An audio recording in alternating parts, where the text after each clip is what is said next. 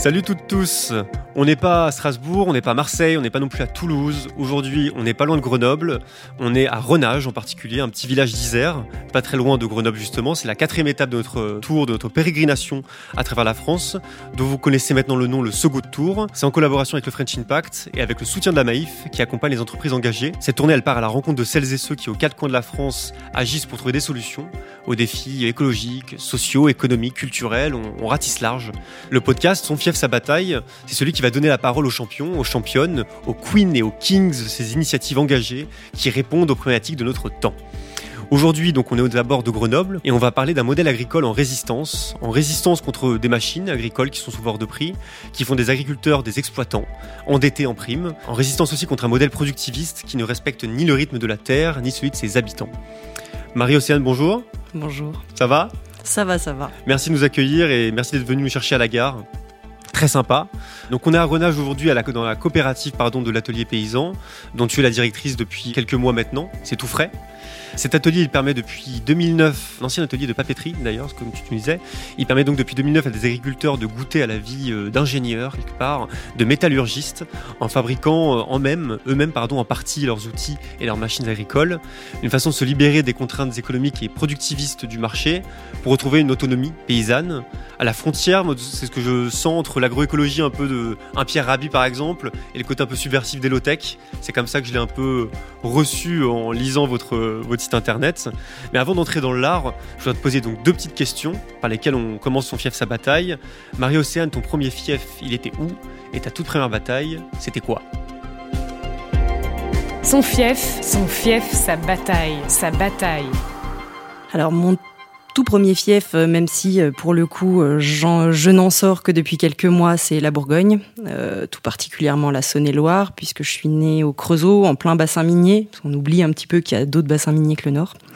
Et puis après, j'ai évolué plutôt en me décalant sur les zones agricoles, plutôt la viticulture. Et euh, alors ma bataille, ma bataille, je dirais, euh, c'est un mot un peu galvaudé avec le temps, mais euh, c'est l'autonomie. Et euh, l'autonomie, pas pas celle de l'autarcie, par celle où on se regarde le nombril et où on avance tout seul, mais bien celle des dépendances qu'on choisit d'avoir, des personnes ou des modèles avec lesquels on fait le choix d'interagir. Mmh. Donc une autonomie émancipatrice. Tout à fait. tu parles, ouais. Donc les bassins miniers dans lesquels tu as grandi en Bourgogne, c'est de là d'où tu viens. Et euh, là, pour te déplacer jusqu'à l'atelier paysan, tu as beaucoup de voitures, tu nous disais? Oui, alors à mon grand âne, euh, la SNCF euh, n'est malheureusement pas assez efficace pour permettre de faire ce trajet directement en train. Je perdrais une heure et demie sur quatre heures de trajet. Ça fait long. Ça fait long, voilà. D'accord. Donc si mes informations sont bonnes, tu as grandi à, à Montchanin? Est-ce que c'est la. C'est tout à fait ça. J'ai réussi à trouver sur Internet quand même cette information, même si tu n'étais pas très présente sur les, sur les réseaux. Donc, mon chemin dans, dans la Bourgogne, comme tu le disais, euh, tu as quitté un moment euh, l'ornière parentale euh, pour justement trouver cette autonomie dont tu nous parlais et tu t'es lancé dans un BTS viticulture. C'est ça. Et pourquoi le vin en particulier? Qu'est-ce qui t'a amené euh, au vin? Est-ce que c'était euh, parce que voilà, euh, pendant la jeunesse, tu avais, quelques lichettes de bons, de bons cépages apportés, ça t'a donné envie de te lancer là-dedans? Effectivement, j'avais la chance d'avoir un papa qui faisait des déplacements à travers la France et une maman gourmande et curieuse. Donc mon père, à chaque fois qu'il était quelque part, ramenait un échantillon des productions locales et le vin n'y échappe que rarement donc c'est par le palais que tu es, que es entré là-dedans Tout à fait. Et puis j'ai appelé le centre de formation après euh, quelques années d'errance euh, post-bac et euh, pour à la base y faire de la sommellerie. Donc le fait de servir le vin en restauration et puis avec le profil que j'avais qui était plutôt technique, on m'a proposé de faire un BTS viticulture et onologie. Et j'ai commencé et je suis restée par passion depuis, ça fait pas 10 ans déjà que tu travailles dans ce milieu-là, à peu près Quasiment une quinzaine d'années, oui. Une quinzaine d'années. Et tu voulais pas simplement servir le vin, tu voulais aussi le, fabriquer, le cultiver. Euh, donc, tu es devenue viticultrice, vigneronne, euh, deux termes un peu proches. Euh, et donc, principalement de Bourgogne, de ce que j'ai compris aussi dans exact, ta production. Parce que. Petit clin d'œil à tes origines ou Non, c'est parce qu'on est limité par l'endroit où pousse le raisin pour le nom qu'on a le droit de lui donner. Hmm, d'accord. C'est une question d'appellation. Tout à fait. Appellation d'origine contrôlée. La fameuse, fameuse AOP. Et c'est quoi le secret pour ne pas boire trop de vin quand on travaille dans ce milieu? Est-ce qu'il y a une technique, une bonne secrète qu'on ne connaîtrait pas, que nos auditeurs seraient ravis d'apprendre? Vous allez être horrifiés, c'est qu'on le déguste, donc en fait on le recrache. Hmm. Ça. Donc, mais tu gardes même pas une petite partie dans la bouche. C'est euh, Vaut mieux éviter. essentiel. D'accord. Mais ça, ça, n'empêche pas quand même de pouvoir goûter le vin euh, avec ah. des amis dans un cadre un peu plus approprié. Effectivement, le, festif et l'apéritif, c'est autre chose. Ouais, c'est tout autre sujet. On ne parlera avec, pas Avec modération, bien sûr. Donc plus tard, tu t'es mise à ton compte pour monter un domaine, celui des Muscaries, qui se trouve en Bourgogne, mhm. là où euh, tu habites, toujours pour cultiver de la vigne, mais en étant ta propre patronne. Oui. Qu'est-ce que ça a changé d'être la bosse plutôt que de travailler pour des euh, structures qui, euh, dans lesquelles tu étais salarié? La liberté. La liberté de, euh, d'explorer un modèle agricole qui sort un petit peu des sentiers battus, justement des fameux cahiers des charges d'appellation, pour essayer d'aller vers un idéal agronomique, un idéal d'un mot que j'aime assez peu aussi, mais de résilience, en tout cas d'adaptation face aux contraintes, notamment climatiques, qui s'imposent à nous. Et euh, réussir à faire ça, malheureusement, nous oblige à sortir de la monoculture et donc de trouver des outils adaptés. la résilience, un mot qui a été un peu, un peu galvaudé, mais dont le sens originel euh, te, parle. Et cette liberté de, que tu as trouvée là, dans ce domaine, est-ce que c'est une liberté aussi que tu as pu trouver après dans l'atelier paysan, qui sait quelque part de libérer les agriculteurs de certaines contraintes économiques ou techniques? C'est ça, c'est moi j'y suis arrivée euh, un peu par hasard en suivant euh, l'association de vignerons de laquelle je fais partie en Bourgogne et euh, qui est sociétaire de l'atelier. Et en arrivant, j'ai découvert euh, tout un univers qui, qui me parlait techniquement et qui me permettait de me repolitiser aussi, mais dans le bon sens du terme. Hmm. Et donc c'est par ton association que tu es arrivé dans l'atelier paysan et tu t'es retrouvé deux ans après ton arrivée à en piloter l'activité en tant que directrice. Comment tu as réalisé ce hold-up? T'arrivais si vite à la tête après seulement deux ans de.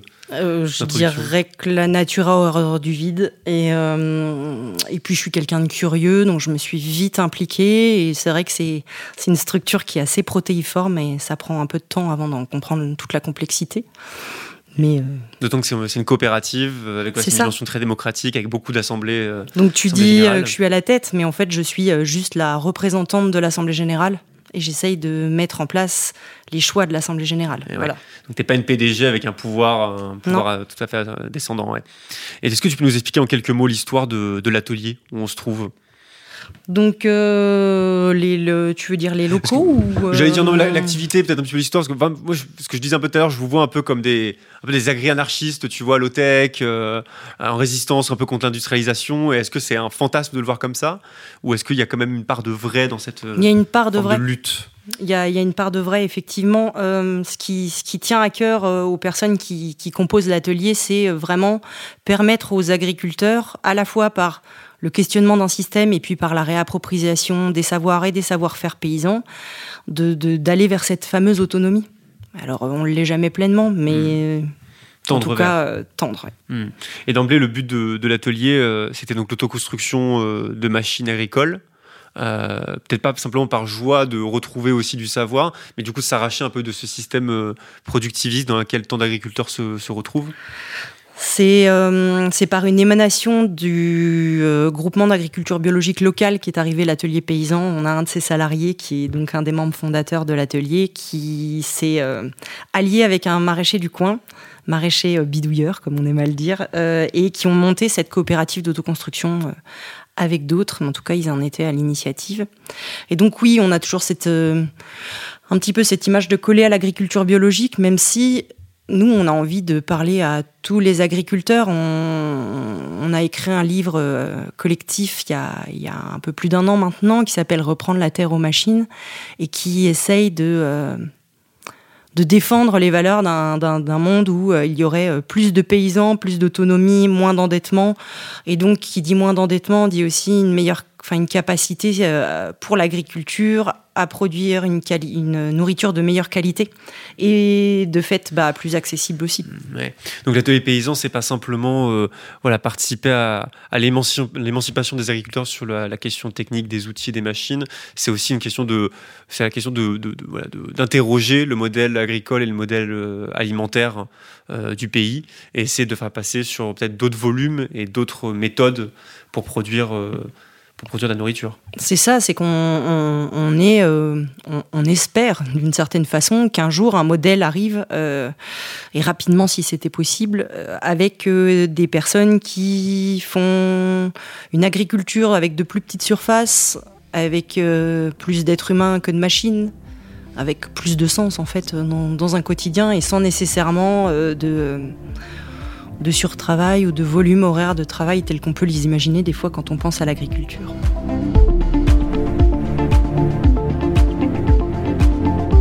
L'imaginaire dominant de l'agriculture, euh, ça peut être des tracteurs dernier cri, ça peut être des grosses moissonneuses batteuses euh, taille XXL, euh, très high-tech et très chères. j'imagine que c'est pas trop le genre de la maison de participer à la fabrication de ce genre d'outils. Vous êtes plutôt sur des, des machines voilà, qui sont appropriables par par, euh, par les euh, agriculteurs, ça peut être avec à la traction humaine, la traction animale. Qu'est-ce que à quoi ça ressemble finalement les machines que vous Alors on n'est effectivement pas du tout sur le volet tracteur. Ça c'est pas notre. On fait les gros engins mécanisés à moteur explosion. Gros ou petits, peu importe. Effectivement, thermique ou électrique, c'est pas notre, c'est pas là où on travaille. Nous on travaille sur les outils, donc à la fois les outils tractés par des tracteurs, et ça on n'est pas là pour. Euh, pour pointer du doigt les choix techniques ou les choix de puissance des agriculteurs avec lesquels on travaille, donc on a aussi tout un volet autour euh, de, euh, comme tu le disais, d'outils euh, adaptés à la traction animale, notamment la traction équine, parce qu'on est en partenariat avec une association dont c'est le cheval de bataille, comme on dit. Et puis nous avons aussi des outils à traction, on va dire humaine, puisque vous êtes allongé sur un outil et puis c'est à la force du pédalier qu'on va avancer. La force des cuisses. Euh, la force des cuisses, tout à fait. Ou alors avec euh, des euh, panneaux solaires installés au-dessus de l'outil et des petits systèmes électriques. Ok, donc on est, on est loin quand même de l'idée d'agriculteurs un peu amiches qui seraient simplement utiliser leur, la force de leur corps pour produire le, Effectivement. On peut être décroissant sans tomber sans être amiche, comme tu le dis. Ouais, ouais, Donc, ce qui est bien avec, aussi avec ces outils, c'est qu'ils peuvent être réparables par les agriculteurs potentiellement, ou en tout cas aussi à la s'ils n'en sont pas capables eux-mêmes. Et ça peut être adapté aux besoins aussi de, leur ferme. J'ai vu que vous aviez même fabriqué une planteuse à ananas. C'était pour un département euh, d'outre-mer, ça? Tout à fait. Ouais. Oui, l'ananas pousse mal en Bourgogne. Oui, jusqu'à jusqu'à présent, peut-être que le climat nous mènera vers d'autres euh, auspices. Euh, vous avez recensé plus de 1000 technologies agricoles, c'est ce que j'ai vu sur le, sur le site internet. Est-ce que tu as une petite liste non exhaustive de quelques technologies euh, que vous, sur lesquelles vous, que vous avez déterrées ou des technologies que vous mobilisez à l'atelier? Alors c'est assez divers, hein. ça va d'outils manuels stricts comme, alors nous on appelle ça l'aérobêche, mais... Alors il va falloir traduire pour ceux qui n'ont pas voilà, donc de connaissances agricoles. C'est une forme de bêche mais qui évite un retournement et qui permet juste une aération avec deux grands manches et quatre à huit dents. Donc, des plans très très simples. Ça aère sans retournement.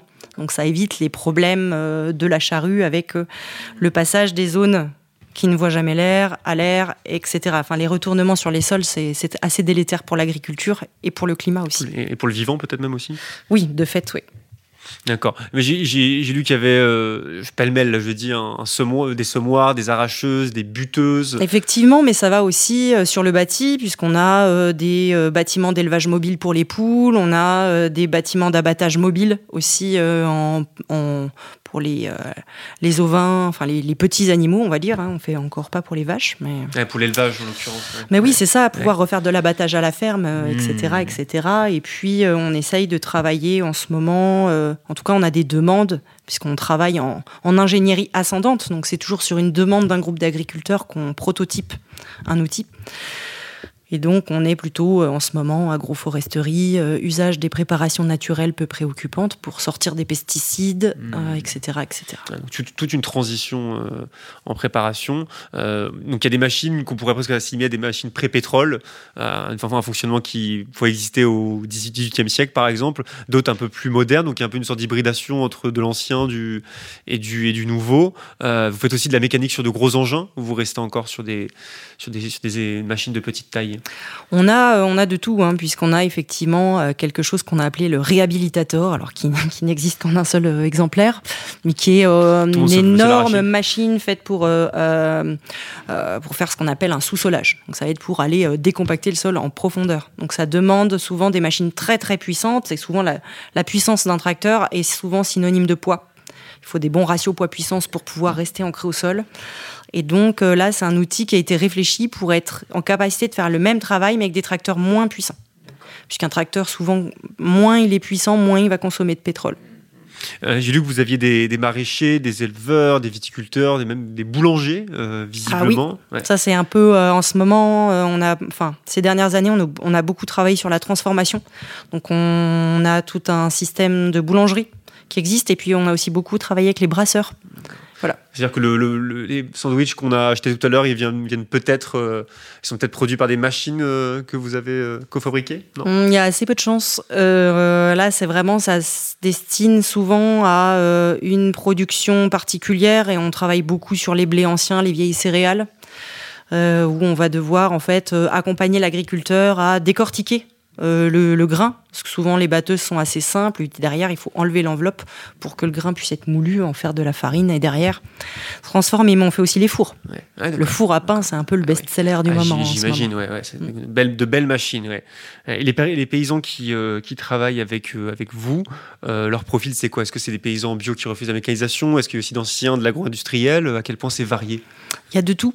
Il y a de tout, notamment parce que vu qu'on a un rayonnement national et qu'on fait partie d'organismes euh, à vocation nationale, on a tendance à avoir accès à des réseaux euh, techniques un peu, un peu différents. On a par exemple euh, certaines fédérations départementales des CUMA. Donc je ne sais pas si vous voyez ce que c'est une CUMA, mais c'est en fait c'est un groupement d'agriculteurs qui se met ensemble pour acheter de l'outillage et qui va voilà mutualiser effectivement les outils agricoles et donc nous permettre de développer des outils avec eux pour qu'ils soient en capacité de les réparer, parce que ça reste toujours cette, euh, cette problématique, c'est euh, la capacité de réparation et ou d'adaptation. Mmh, et vous avez aussi des, des néo-ruraux qui sont présents?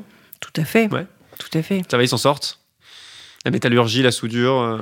C'est en fait, c'est on se fait souvent tout un monde de des métiers manuels quand on n'en vient pas, parce que c'est souvent le cas des, des néo-ruraux. Ils viennent de métiers souvent assez peu manuels avant. Très service. Et oui, voilà ce qui, est, notre cas ici d'ailleurs. C'est ça qu'on apprend, on apprend en étant là. Et c'est ceux que moi je croise euh, sur les bancs des BPREA. Euh, les BPREA étant Donc étant les brevets professionnels de responsable d'exploitation agricole, qui est le, le niveau bac qui vous donne le droit de vous installer en agriculture. Et aussi formatrice euh, et enseignante. Tout à fait, donc les néo-ruraux, là je, je, les croise aussi. Et ils ont souvent de l'appétit pour l'agroécologie, donc de l'appétit pour l'autonomie.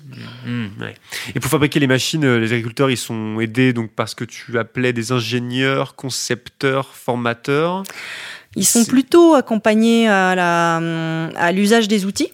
Donc euh, aujourd'hui, on a une formation à l'installation euh, qui débute à Renage euh, avec une dizaine d'agriculteurs et agricultrices qui sont parmi nous. Pour, Vous peut-être vu passer là par C'est ça, tout, à, fait. Hein. Pour 12 semaines, donc avec une partie de travail du métal. Et donc non, nos, ingénieurs formateurs, ils sont là pour à la fois faire la mise en plan initiale, euh, en tout cas faire euh, que la technologie est appropriable et euh, en même temps guider l'agriculteur pour faire son outil correctement. Et fabriquer ces outils, c'est aussi se réapproprier un savoir, tu le disais, retrouver une forme de souveraineté par, rapport aux machines, par rapport au monde de, la technique. C'est aussi pas dépendant du, banquier. Euh, et c'est aussi peut-être contribuer euh, à la lutte contre le malaise agricole euh, qu'on connaît dans notre, pays. Est-ce que toi, tu sens qu'à l'atelier, tu as certains agriculteurs qui arrivent à, un peu à se raccrocher au réel, à raccrocher peut-être au lien social, à une certaine perspective, vu la difficulté que c'est aujourd'hui en France d'être agriculteur, notamment sur la question productiviste et intensive? Le lien social, de toute façon, effectivement, on l'a du moment où on vient faire une formation en collectif, même si vous êtes avec des personnes que vous n'avez pas rencontrées au début de la formation. Souvent, le, les liens qui se créent sont assez forts, d'autant que euh, bien souvent, ce sont des personnes qui font la même production, qui se rejoignent sur une formation. Il n'est pas rare d'avoir plusieurs maraîchers de divers coins de la France qui se rejoignent. C'est des copains, quoi. Oui, on se fait des copains et puis on se sent moins isolé aussi peut-être dans sa conception du monde c'est important ça. Et, puis, on peut goûter le vin aussi des viticulteurs. Euh, c'est ça, souvent on vient avec les, choses qu'on produit, donc on, se fait goûter les uns les autres, c'est toujours sympathique. Euh, au-delà de ces moments de convivialité, euh, dans la dans la simplification de l'outil, il y a quelque chose qui est souvent est caché, c'est que ça demande une plus grande technicité agronomique plus l'outil est simple et plus ça va demander de parfaitement connaître son sol et euh, la façon dont on doit intervenir pour réussir à en faire euh, une agriculture qui soit productrice et non pas productive, mais productrice en tout cas suffisamment pour s'assurer un revenu et nourrir le, monde, parce que ça reste quand même ça la vocation de l'agriculture. c'est que vous, parlez aussi de technologies dépossédantes, dépossédantes parce qu'on n'a pas besoin de beaucoup de savoir pour les mobiliser, et qui réduisent euh, le, geste et euh, voilà le geste de, l'agriculteur à pas grand chose. C'est ça, on le voit sur euh, hein. la taille des tracteurs où on est de plus en plus éloigné du sol, sur la capacité maintenant à piloter une ferme d'élevage avec un smartphone à 400 km de chez soi, etc., etc. Voilà, donc on est en train, et c'est là, c'est ce que l'État nous propose comme étant la troisième révolution agricole. Donc c'est vrai que c'est c'est une vision du monde euh, avec laquelle on a des difficultés à être en phase. Proposer une, troisième voie, une alternative en tout cas. Oui, alors nous on aimerait bien que ce soit pas une alternative parce que euh, trop souvent l'alternative c'est la capacité au modèle dominant de continuer à exister. Donc euh, nous, on voudrait que ce soit le modèle actuel qui soit la petite alternative euh, qu'on ne souhaite plus suivre.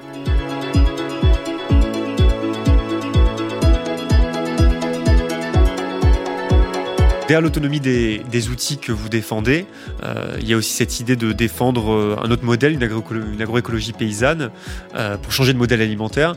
Les agriculteurs qui viennent vous voir, ils sont encouragés à ne plus utiliser d'engrais, par exemple, à passer en bio, ou chacun voit midi à sa porte sur ces questions-là Chacun, voit midi à sa porte, justement. C'est qu'on n'est pas là pour être des prescripteurs techniques, mais vraiment, on est là pour accompagner une demande, ce qui n'est pas pareil. Alors, on n'est pas un bureau d'études, hein. vous venez pas nous voir en disant, moi, je voudrais bien un outil pour faire ci, et on ne fait pas les plans pour ça.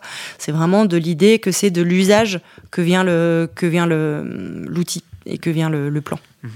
Et tous les agriculteurs, euh, qui sont pas forcément sensibles, ceux qui travaillent pas avec, vous, je veux dire, euh, ils sont pas forcément sensibles aux incidences qu'a la technologie sur euh, sur l'agriculture, sur le système alimentaire.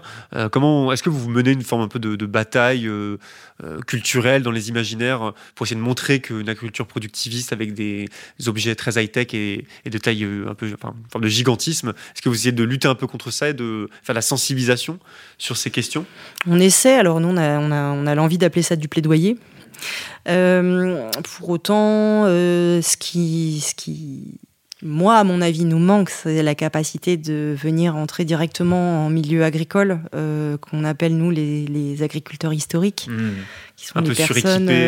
oui, alors trop souvent comment dire, moi je, je, les vois plutôt comme prisonniers d'un système que qu'autre chose et il se retrouve à, ou hériter d'une ferme euh, qui est déjà euh, un petit peu euh, technologique ou à l'école à se faire formaté d'une certaine façon, entre former et formater, euh, la, frontière est, fine, et donc à se faire un petit peu formater sur un système de euh, suréquipement, surendettement, avec euh, des logiques comptables qu'on nous impose très très tôt dans la formation agricole et où on nous explique que c'est important de renouveler le tracteur tous les cinq ans parce que comme ça il arrête de nous coûter de l'argent, etc. Et donc c'est ce qui sort à l'atelier paysan. On a, on a, on a effectivement à la fois la formation, l'autoconstruction et on a aussi euh, des petits volets de recherche dont on est assez fier, qui ne sont pas la majorité de notre travail, mais où on va aller en fait, euh, on, part du principe que la machine agricole est un impensé politique, et donc on essaye de faire de la donnée là-dessus. Donc on est à la fois, on fait appel à euh, des chercheurs en histoire et en sociologie, euh, avec Polma, politique de la machine agricole, qui a été commandité par nous et où on a les premières, les premiers résultats qui sortent. Et donc ce qui ressort de ça, c'est qu'il n'y y aurait pas un vilain modèle des gros agriculteurs suréquipés et des jolis petits paysans très sympathiques et tout mignons. Souvent, on est dans des systèmes très brassés et où, euh, oui, le tracteur de tête est un gros tracteur puissant, mais pour des nécessités techniques et comptables, très souvent. Et puis, par contre, très souvent, il traîne le tracteur de papy dans un coin de la grange et qui continue à traîner la tonne à eau d'une parcelle à l'autre. Donc, il faut aussi euh, faire attention à ne pas véhiculer les clichés et à bien euh, et accepter tout le monde. Il n'y a pas de il n'y a pas de bon système, il n'y a que hmm. le système qu'on a envie de suivre. Hmm. c'est vrai que finalement, la, technologie n'est jamais euh, véritablement neutre, c'est quelque chose que vous, euh, que vous rappelez. Euh, et le modèle productiviste, avec ses champs de monoculture, notamment à perte de vue, on l'a bien vu en prenant le train ce matin de Paris à Grenoble, hein, c'est souvent le paysage qu'on nous offre sur, le, sur le territoire français. c'est ce modèle productiviste, c'est aussi des pertes d'emplois ruraux, c'est une offre alimentaire qui est très industrielle, notamment dans dans les supermarchés. Ça transforme finalement le, territoire esthétiquement, mais aussi en termes de consommation. vous, vous avez formé, en tout cas c'est ce que j'ai lu sur le site, 1600 personnes. voilà, cette autonomie, à cette, l'autoconstruction de, de machines. Est-ce que toi, tu as vu des changements notables sur l'échelle de, du département ou à l'échelle des villages environnants en termes de territoire ou en mm. termes de prise de conscience? En fait, assez peu, puisque euh, même si l'atelier est à Renage, on en a deux autres. On en a, euh, en fait, on a deux antennes. On en a une dans le Grand Ouest, euh, pour l'instant, sur la commune de Saint-Nolf. Et puis, on a une, une autre antenne dans le Minervois. Donc, région Occitanie, à Féline-Minervois.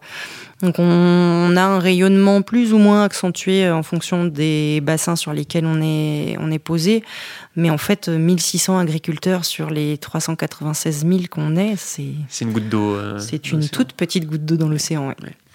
Et que vous souhaitez accélérer peut-être aussi euh, la formation et peut-être euh, d'étendre vos, alors non, euh, on n'a pas de, on n'a pas de vocation à être un énorme atelier paysan national. Par contre, on adorerait qu'il y ait plein de petits bébés ateliers paysans qui, c'est ça. Nous, notre vocation, c'est vraiment ça, c'est l'essaimage. C'est donc si, si l'idée de ce qu'est l'atelier paysan plaît, euh, on n'est pas obligé de faire le, tout le modèle atelier paysan, parce qu'il est quand même complexe, mais prendre des petits morceaux, se les approprier en fonction de si on est un métallier, de si on est un formateur, de si on est un colporteur politique. De... Voilà, il y a plein de, de façon de faire et d'être atelier paysan. on peut imaginer des, une sorte d'archipel paysanne qui puisse se diffuser avec différents modèles de coopératives, d'associations. Euh. C'est ça, à chacun d'adapter à son territoire et aux besoins de son territoire. Mmh. Et vous avez aussi cette fourgon qui vous permet quand même de vous déplacer euh, à la rencontre des agriculteurs qui peut-être ont des problèmes par exemple sur leur machine, euh, qui n'arrivent pas à réparer eux-mêmes. Oui, alors c'est souvent dans l'idée aussi de d'aller à l'agriculture et ne pas faire venir l'agriculteur à nous souvent pour des questions euh, écologiques et, euh, et pratiques. Mmh, mmh. Et du coup, c'est des sortes d'ateliers mobiles euh, qui donc une fonction un peu de sensibilisation aussi. De... Non, non, pas du tout. Non, c'est c'est vraiment un camion équipé avec les fameux postes à souder, perceuses à colonnes et meuleuses, qui sont les trois essentiels pour la construction chez nous.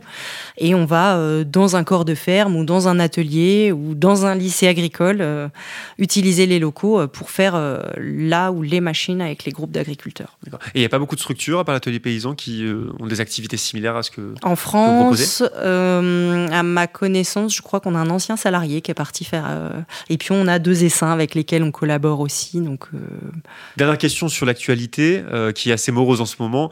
L'inflation qui grimpe, la crise de l'énergie qui fait que les, les, les, premiers prix, enfin les produits de première nécessité, pardon, augmentent. Donc j'imagine que le prix du métal, les prix aussi de l'électricité que vous, que vous consommez ne fait que grimper. En tant que coopérative paysanne, euh, comment vous faites preuve, comment vous gérez la situation et comment faire preuve de résilience euh, face euh, à un système économique industriel qui, qui n'est pas soutenable et qui, et qui entre en crise? Alors on a la chance d'avoir, en tout cas pour le site principal, d'avoir de l'électricité qui est produite par de l'eau. Je vous ai montré tout à l'heure la vis d'Archimède. Nous, on est branché dessus. Donc, c'est vrai que ça. Disons qu'on va pas être impacté euh, par l'augmentation de l'électricité ni du gaz, normalement. En tout cas, euh, pas directement. Par contre, à la fois, les camions ateliers vont être eux impactés par le coût gasoil. Et puis, euh, comme vous le dites, le métal, on est aussi impacté par sa flambée. Alors, elle le métal n'a pas attendu la guerre en Ukraine pour flamber. ça avait commencé bien avant. Donc on a la chance euh, de travailler de la fonte plutôt que de l'inox, donc les, cours restent euh, bon, un peu moins élevés que d'autres métaux. Euh, pour autant, là, on est en train d'essayer de voir, on a une, un grand groupe local qui nous a contactés pour essayer un peu de circulariser les métaux que n'utilisent plus. Donc on est en train de regarder si hypothétiquement voilà les profilés pourraient nous convenir et faire du réemploi quelque part du réemploi ou carrément du rachat de fin de, de stock sur des gammes qui ne seraient plus produites chez eux. Voilà, on va essayer de recirculariser un peu mieux l'économie en tout cas.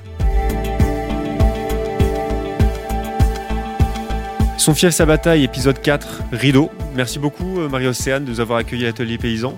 merci d'être venu. Et puis merci au French Impact aussi de nous avoir aidé euh, à mettre sur pied cette, euh, cette pérégrination en terre grenobloise, notamment dans, cette, dans cette petit, ce petit village qui est Renage. Euh, merci également à la Maïf qui nous soutient dans la création de ce podcast et qui accepte d'accompagner les entreprises engagées. Et enfin, merci à mon complice du micro, Thomas, avec sa petite mixette, pour la réalisation de cet épisode. Vous pouvez réécouter ce podcast de Son Fief sa bataille sur le site sogoodradio.fr et sur toutes les plateformes de stream audio. Prochain épisode le mois prochain, dans une nouvelle région, ce que les Parisiens appellent complaisamment la province, le terroir. D'ici là, on fait des bisous. À très bientôt sur So Radio. Salut!